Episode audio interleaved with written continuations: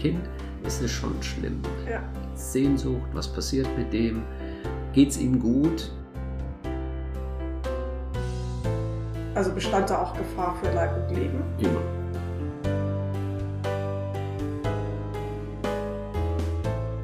Herzlich willkommen zu Folge 9 von meinem Podcast My Life, My Message. In dieser Folge habe ich mit Jürgen gesprochen. Jürgen war als Berufssoldat in verschiedenen Ländern und erzählt von dieser Zeit, von seiner Ausbildung, warum er überhaupt zur Bundeswehr gekommen ist. Ich wünsche euch viel Spaß beim Zuhören. So, herzlich willkommen, lieber Jürgen. Ich freue mich, dass das jetzt geklappt hat in der Adventszeit und deine knappe Zeit mit mir teilst und zu mir gekommen bist. Ja, das wird heute eine Herausforderung, denn ich sag schon mal vorneweg, unser Thema wird das große Thema Bundeswehr sein. Und also ich habe früher immer gedacht, ich kann mit allem leben, was so meine Kinder machen oder mit ganz vielem. Aber wenn einer kommt und sagt, ich verpflichte mich zwölf Jahre für die Bundeswehr, hätte ich ein echtes Problem. Und du sagtest auch gerade, du kamst, ah ja, die Patsche Fahne draußen. Also ich habe draußen so eine kleine Regenbogen, Friedensfahne und ähm, Trotzdem äh, kennen wir uns schon länger und mögen uns und ähm, ja, ich bin ganz gespannt, worauf das heute hinausläuft. Ja, guten Morgen, Martina. Ich, ich auch. Also diese, diese Geschichte hier ist da auch das erste Mal für mich, dass ich sowas mache, so im Eins zu eins Gespräch. Also ja, wird spannend. Mal gucken. Jetzt fangen wir aber ganz kurz ein bisschen weiter vorne an. Wo bist du aufgewachsen, geboren? Also ich bin tatsächlich aus der Region. Ich bin im Wittbachtal geboren, auf einem ehemaligen Kloster, was dann Bauernhof war. Mhm. Mein Vater war meine Hebamme am 19. Mai 1960. Oberbuchenau heißt das kleine Gestüt oder was es, ja, Gestüt, was es heute ist. Bei Rosbach-Wied, da war ich schon immer oder bin immer noch verbunden und fahre immer noch ein paar Mal im Jahr dorthin, um einfach zu gucken, da in der Küche, in dem Gebäude, da bist du geboren. Es ist schon wunderbar. Dann sind meine Eltern irgendwann mal in die Zivilisation, das heißt nach Neuwiedfeldkirchen gezogen. Dort bin ich aufgewachsen, zur Schule gegangen, meinen Beruf gelernt, Groß- und Außenhandelskaufmann in Neuwied habe ich gelernt, dann ähm, erste Liebe gehabt und dann am 1.10.1979 bin ich dann wie alle jungen Männer über 18 Ende der Berufsausbildung, Abitur, äh, Abitur hinter sich, alle diese jungen Männer bin ich dann eingezogen worden zu meinem Grundwehrdienst in die Bundeswehr. 15 Monate damals noch. Und uns allen, wir kannten uns, weil das fast alle Jungs aus meiner, aus meinen Klassen oder aus meiner Klasse waren, äh, wurden eingezogen nach Schwarzenborn. Jetzt muss man sagen, weil ich glaube, die jüngeren Leute, denen ist das gar nicht mehr selbstverständlich, dass es damals tatsächlich zwei eigentlich nur zwei Optionen gab, nämlich einen Grundwehrdienst zu machen oder zu verweigern und einen Zivildienst zu machen. Ganz, die ganz harten haben dann ganz sich verweigert. Ich weiß gar nicht, die mussten dann, glaube ich, ein Bußgeld zahlen oder sind die in den Knast gekommen? Weiß ich gar nicht. Also nee, wer nee. beides nicht machen wollte. Ja, ja, aber, aber es gab Gerichtsverhandlungen, wenn man verweigert hat. Also es war nicht so einfach. Aber du hast es war einfach gesagt, es war für dich jetzt kein Problem, einfach Grundwehrdienst zu machen. Ja, es war ja, es waren nur ganz wenige, die, die verweigert haben, was ich so mitbekommen mhm. habe. Ich bin ja sozusagen auch auf dem Dorf groß geworden und da sprach man sehr früh darüber und die Eltern haben immer mit hoch erhobenen Zeigefinger gesagt, wenn du mal zur Bundeswehr kommst. Also das war so eine Geschichte, das war einfach ein Teil ähm, was einen so ereilte in, der, in war diesem klar. Alter. Und das Gute war, man ist mit seinen besten Freunden in die gleiche Kaserne mhm. eingerückt. Das, Und die Frauen? Die Frauen waren zu der damaligen Zeit noch gar, gar nicht gefragt. Die hatten keine Grundwehrdienstzeit. Die hatten kein freiwilliges Jahr oder sonst irgend mhm. sowas, nein. Naja, und mich verschlug es nach Schwarzenborn. Viele, viele wissen gar nicht, wo das ist. Und damals gab es auch noch kein Internet, sondern nur den guten Autoatlas von Shell oder von ADAC. Und ich habe wirklich gesucht, wo Schwarzenborn ist. Es liegt also im Hessischen bei Bad Hersfeld an der Autobahn, falls es einen interessiert. In, in, ganz entfernt von jeglicher Zivilisation. Da gibt's nur die Kaserne und das war's. Und dort wurden wir zur Grundausbildung eingezogen und die meisten von uns ähm, wurden nach Bestehen dieser Grundausbildung dann nach Koblenz versetzt. So mhm. auch ich. Ungefähr zehn Jahre und entschloss mich dann. Moment, Moment, Moment. Grundwehrdienst war aber ah. ja nicht so viele Jahre lang, sondern das waren 18 Monate, zwei Jahre, sagen wir 15 Monate. 15 Bei mir waren es 15 Okay, also nach 15 Monaten wärst du ja eigentlich, wenn du nicht irgendwas anderes beschlossen hättest, da entlassen worden und hättest mit der mhm. Bundeswehr nichts mehr zu tun gehabt. Richtig. Schön, dass du nachgefragt hast. Diesen Sprung habe ich äh, jetzt ganz verpasst. Und zwar, ich war damals ausgebildeter Groß- und Außenhandelskaufmann hatte eine Sechs-Tage-Woche und 750 D-Mark. Das war jetzt nicht unbedingt der Brüller. Die Bundeswehr bot mir damals schon eine Fünf-Tage-Woche und 1200 D-Mark. Und irgendeiner fragte mich, hey, wir könnten dich eigentlich brauchen, hast du nicht Lust, äh, dich zu verpflichten? Das haben im Übrigen sehr viele getan, weil die Arbeitsbedingungen bei der Bundeswehr zu dieser Zeit eigentlich recht gut waren und man konnte ein bisschen Geld verdienen.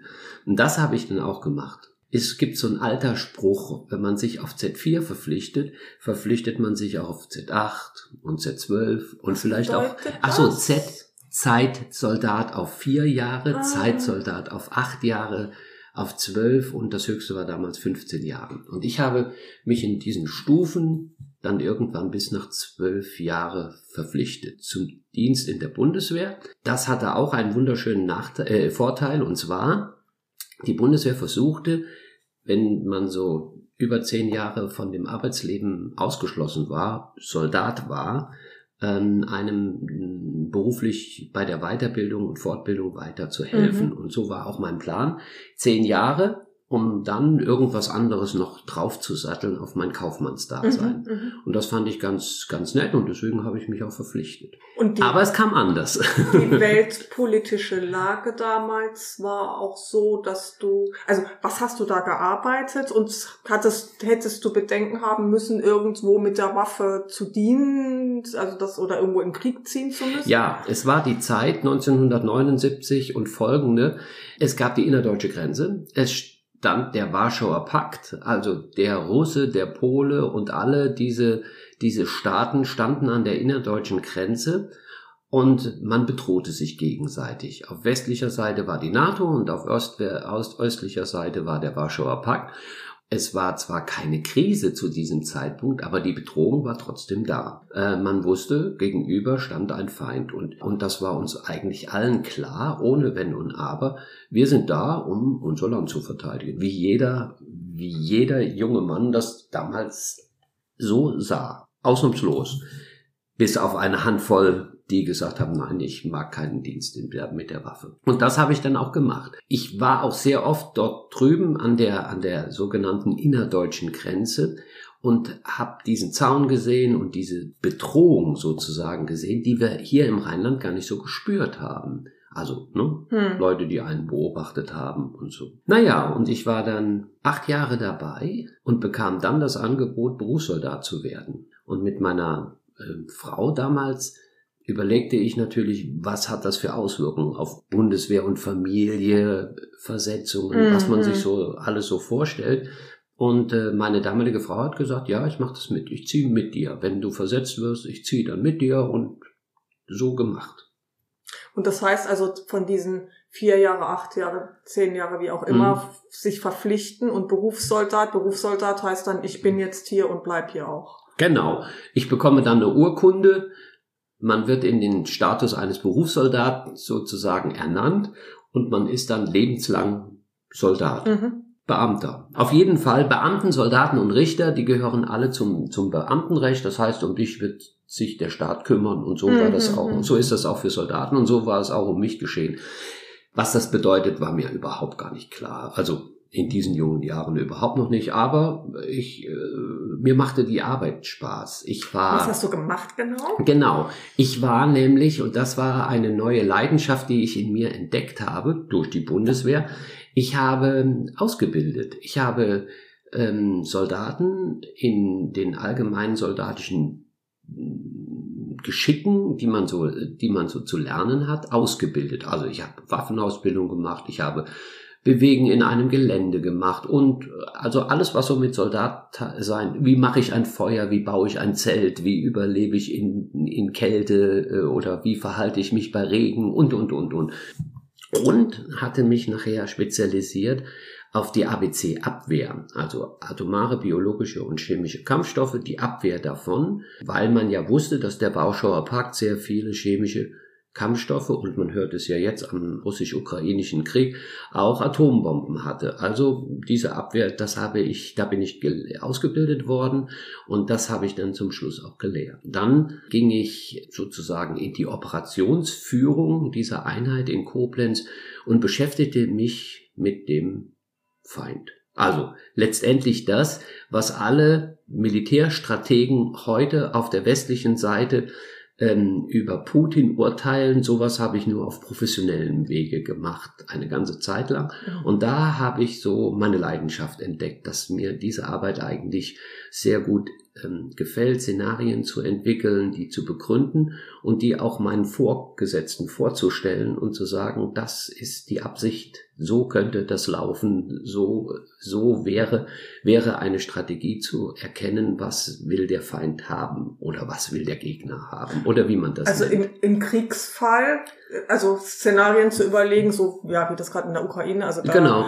kommt ich sage jetzt mal in Anführungszeichen, Feind XY und was würden wir dann daraufhin tun?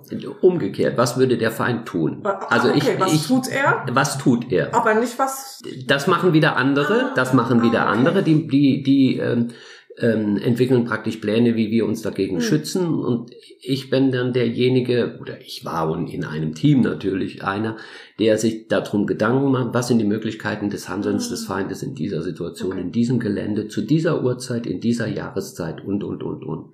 Kann ja alles so seine Einbindung. Und der Feind war definiert oder durftest du den, dir überlegen, wer könnte denn der Feind sein? Zu der, ist ja auch noch eine Überlegung. Zu der damaligen Zeit, das war ja noch die 80er Jahre, das heißt, der Warschauer Pakt war ja noch da, sozusagen. Der Russe stand ja noch an der innerdeutschen Grenze. Der war nicht fiktiv. Also da lernten wir ganz viel von denen. Also okay. die Kräfte, die heute in der Ukraine sind, sind für mich keine unbekannten Kräfte. Mhm. Die sind aus dieser Zeit habe ich das gelernt und habt ihr auch alle wiedererkannt. Man lernt schnell den Unterschied zwischen Soldat sein und anderen. Man lernt, dass der Soldatenberuf zwar nicht schlecht bezahlt ist und nicht schlecht abgesichert ist, also sozial abgesichert ist, aber man lernt, dass der Soldatenberuf schon ein anderer Beruf ist als ein, ein Mensch, der regelmäßig morgens früh zu einem Dienstbeginn geht und abends wieder nach Hause kommt. Also man lernt das ziemlich schnell, dass mhm. es Soldatsein doch was anderes ist, dass das etwas mit Herzblut zu tun hat, dass das viel mit Tugenden zu tun hat, mit Wert, äh, mit Werten, mit, mit solchen Sachen zu tun hat. Und man ist ziemlich schnell als Soldat verantwortlich für Personal, also andere Soldaten und Material. Egal was. Und man wird ganz schnell in diese Verantwortung gebracht und nimmt die natürlich dann auch ernst oder mhm. muss die ja auch dann ernst nehmen, weil da sind ja Menschen und die vertrauen einem als der Verantwortlichen und dieses Vertrauen muss man natürlich dann auch gerecht werden. Das ist gar nicht so einfach. Man muss auch in diese Rolle reinwachsen. Aber irgendwann, ja, dann hat man es dann. Dann ist der gordische Knoten praktisch geplatzt und man weiß, wie es geht junge Menschen zu begeistern, für etwas zu begeistern, sie zu motivieren und ihnen zu zeigen, dass es auch gute Seiten geben kann und nicht immer nur die schlechten Seiten mhm. geben kann, die man so in der Presse so sieht von diesen von dieser deutschen Bundeswehr. Also das war jetzt so. Das war ein, ein bisschen Arbeits, dramatisch. Ein Arbeitsgebiet, was du erzählt hast, aber ich weiß, dass du auch dann auch im Ausland tatsächlich. Also meine Dienstzeit war 35 Jahre lang. Ich habe in diesen 35 Jahren natürlich ähm, einiges erlebt und unter anderem war ich neben interessanten Übungen und Zertifizierungen im Rahmen der NATO, unter anderem in Spanien und auf den Kapverdischen Inseln über Monate, aber ich war auch in drei Auslandseinsätzen der Bundeswehr, die ähm, Anteile an, an der NATO-Verpflichtung sozusagen hatten. Also ich war im Rahmen der NATO bei ähm, Stabilization Forces in Bosnien-Herzegowina, also bei der Friedenstruppe in Bosnien-Herzegowina. Ich war ähm, in, bei den Kosovo Forces im Kosovo gewesen.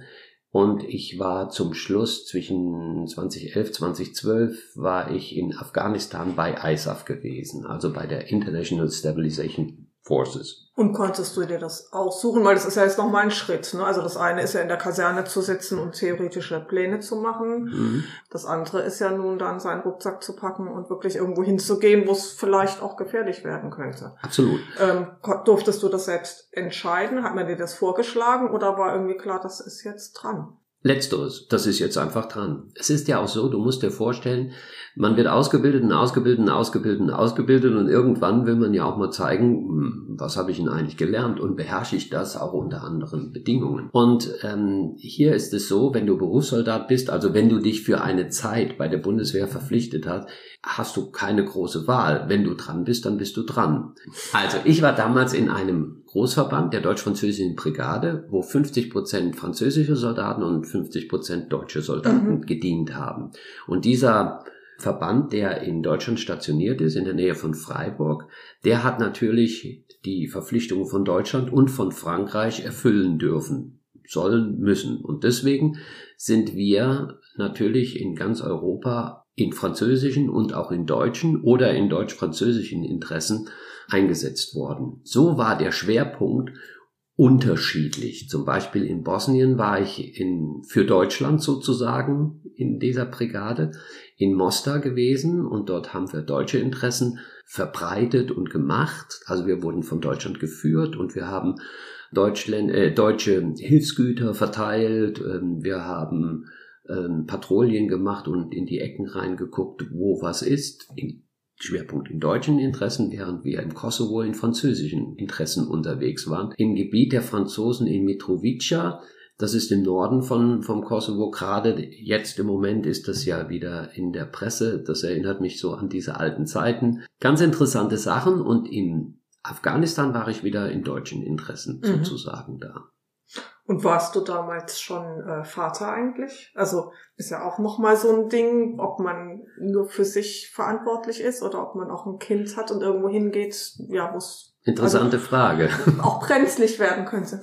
Ja, ganz schwer. Also ganz schwer. Das, äh, da habe ich mich echt schwer getan, weil der Soldatenberuf auf der einen Seite und Verantwortung für sein Kind haben auf der anderen Seite. Mein Sohn ist 1998 zur Welt gekommen und 2002 war ich in Mostar gewesen, sechs Monate.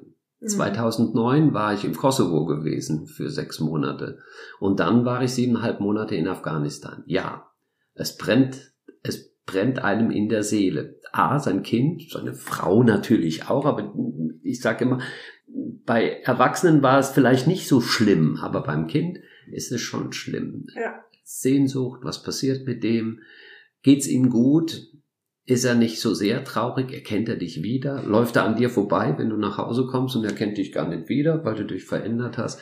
Das war schon schwer, also mhm. besonders der erste. Und zwar in beiden ersten Einsätzen hatte ich eine Woche Urlaub und kam nach Hause und musste nach fünf, sechs Tagen dann auch wieder weg. Und das hat einem das Herz gebrochen, dann praktisch wieder die Uniform anzuziehen mhm. und dann wieder zurückzugehen. Das ist schon, das ist schon hart. Das ist schon so eine, so eine Geschichte.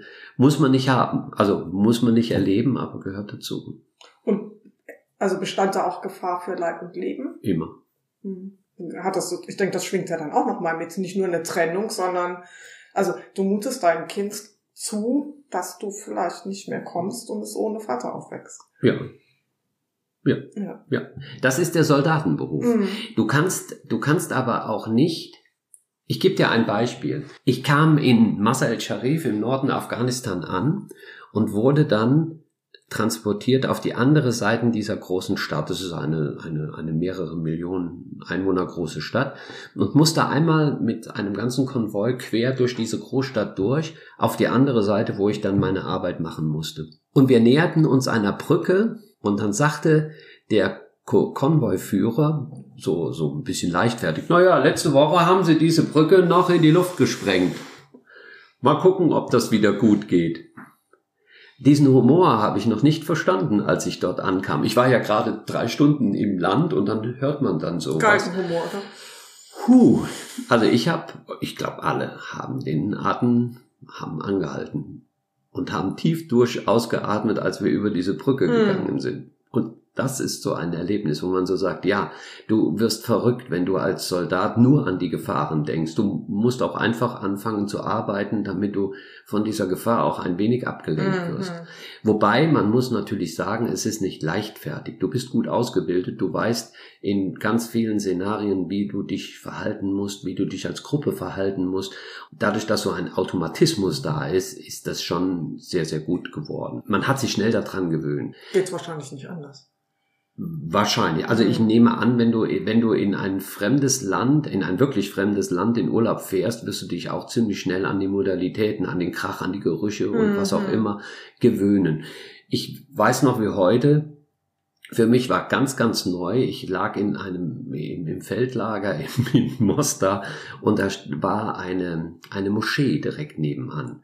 Und der Muizin äh, rief da alle paar Stunden seine Gebete. Ich weiß gar nicht, wie viele Nächte ich nicht geschlafen habe, weil das war so gespenstig und so neu für mich. Mhm. Und zum mhm. Schluss habe ich es nicht mehr gehört. So ist es nun mal. Ja, aber es stimmt. Es war immer ein, eine Gefahr, ähm, einen Jungen zu haben, der dann vielleicht ohne Vater aufwächst. Mhm. Also die Gefahr besteht natürlich, klar. So, jetzt sagst du ja, das war auch eine Friedensmission. Eine genau. Erklärt das nochmal, weil das ist ja nun das, was man eben mit Bundeswehr nicht in Verbindung bringt. Oder wenn ich das jetzt so höre, dann denke ich, ne, das ist ja auch eine nette Verharmlosung. Man hat ja immer so eine gewisse Wertigkeit. Und ich muss sagen, die ersten beiden Einsätze auf dem Balkan ähm, waren solche Einsätze, wie man sich sie vorstellt. Ich habe im, im ersten Eingang, äh, im ersten Einsatz habe ich mit ähm, mit NGOs, also mit Non-Governmental Organization, also für alle die, die nicht öffentlich waren, ähm, also so Hilfsvereine wie zum Beispiel Bauern helfen Bauern gab es oder Leben retten, solche Hilfsorganisationen, die, die in Bosnien eben der Bevölkerung helfen wollten, habe ich versucht mit vielen anderen zu koordinieren, also die Hilfe zu koordinieren. Mhm. Wo gibt es Brennpunkte, wo müssen sie besonders hin? Sehr interessant. Aber ich sag mal so im Nachhinein, hat weniger was mit Soldatsein zu tun. Das, also da hätte ich auch ein DRK-Mensch sein können oder ein Mensch von vom technischen Hilfswerk hm, vielleicht. Okay. Also, also ihr habt die nicht beschützt, nein, nein, sondern wir haben, wir organisiert. Haben, also diese NGOs lassen sich nicht organisieren, weil die Bauern helfen. Bauern, die sagen einem ganz klar, ähm, wir gehen jetzt zu diesem Bauer und das ist unsere Absicht mhm. und da bringen wir unsere Traktoren hin oder was auch immer. Da habt ihr nichts drin zu suchen, mit Recht. Das mhm. ist ja auch das ist ja auch deren, deren, äh, deren Ziel ihres Vereins. Also wir haben da versucht, so ein bisschen zu koordinieren, also zumindest das bisschen, was, was sie eben auch selber zuließen. Wir haben zum Beispiel ganz viele Klamottenspenden, Kleiderspenden bekommen und haben mhm. im Rahmen unserer Patrouillen haben wir diese Kleider dann mitgenommen und haben sie dann dort in, in den Dörfern, in Schulhäusern mhm. oder in Altenheimen oder ja, Altenheim kann man jetzt nicht sagen, aber da, wo dann alte Männchen waren oder in Krankenhäusern dann da gelassen oder haben sie da verteilt. Also solche Sachen haben wir auch gemacht. Aber in Afghanistan war es ein, eine andere Geschichte. In den beiden vorangegangenen Einsätzen ähm, gab es immer zwei Kriegsparteien mhm. und wir standen praktisch als Puffer in der Mitte. In Afghanistan war es eine Terrororganisation, die Taliban, und eine wieder aufstehende Landbevölkerung, die sich zu ihrem Schutz selber formierte, also die entschieden hat, wir wollen uns jetzt gegen diese Taliban schützen. Und genau in dieser Funktion war ich da. Ich habe ganz viel Verbindung zu Afghanen gehabt, weil ich war verantwortlich für über 60 äh, Übersetzer und das waren junge Männer, die alle Englisch oder Deutsch, was auch immer, in Masal Sharif studiert haben und hier nicht weiterkamen und ihren Dienst an uns anboten als, als Übersetzer. Und die braucht man natürlich in einer Sprache, die man nicht versteht. Zumeist Dari in diesem mhm. Gebiet. Mhm. Für diesen Einsatz war ich verantwortlich, für die Bezahlung, für die Beklamotten und alles, was damit zu tun hat. Das war ganz, ganz lustig gewesen, weil die erzählten mir natürlich ihre Geschichten. Und das war natürlich sehr, sehr interessant. Und ich war, und das war die, der eigentliche Aufgabe, die ich hatte. Ich war Mentor. Ich war Mentor meines Gegenüber. Also da ganz interessant, die Verantwortung, die ich zu Hause in meinem Zuhause in meinem militärischen Verband hatte, da war ich der Unteroffizier, der für die Ausbildung der Brigade verantwortlich war. habe ich den afghanischen Unteroffizier, der für die Ausbildung verantwortlich war, praktisch unterstützt. Ich Mhm. war so sein Schatten, wenn man so will. Ich bin die ganze Zeit hinter ihm hergelaufen oder neben ihm hergelaufen. Die Mohammed hieß er und oder heißt er.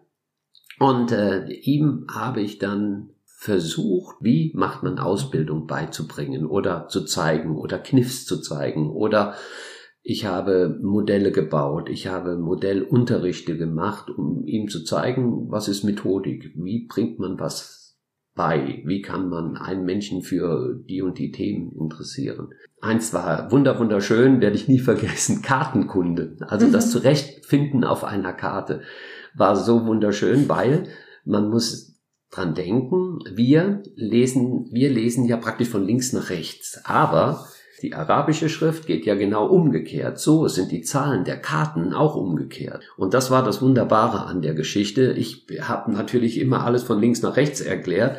Und die, und die Damen und Herren, die in meinem Auditorium waren, haben natürlich alles von rechts nach links gesehen. Und das war dann echt witzig. Man muss die Erfahrung machen und feststellen, Moment mal, du kannst das gar nicht so machen, du musst es umgekehrt machen, sonst, sonst bist du ganz alleine, der das versteht. Das war total äh, klasse gewesen. Dies war nun also Folge 9 von My Life, My Message. Ihr habt gemerkt, ich habe abgebrochen mitten in der Folge. Das liegt daran, dass Jürgen sehr ausführlich erzählt hat, es aber trotzdem meiner Meinung nach unheimlich interessant war, ich diese Folge aber deswegen in zwei Teile aufgeteilt habe. Die nächste Folge kommt direkt nach Silvester. Zusätzlich dazu werde ich dann auch noch einen Rückblick machen auf dieses Jahr mit diesem Podcast. Was mir gefallen hat, was ich gelernt habe, was euch im nächsten Jahr erwartet. Vielleicht auch kleine Rückschläge, die ich erlebt habe. Falls ihr Rückmeldungen habt, freue ich mich wie immer auf Kommentare oder auf Mails direkt an my life, my message als ein Wort zusammen at web.de. Danke fürs Zuhören.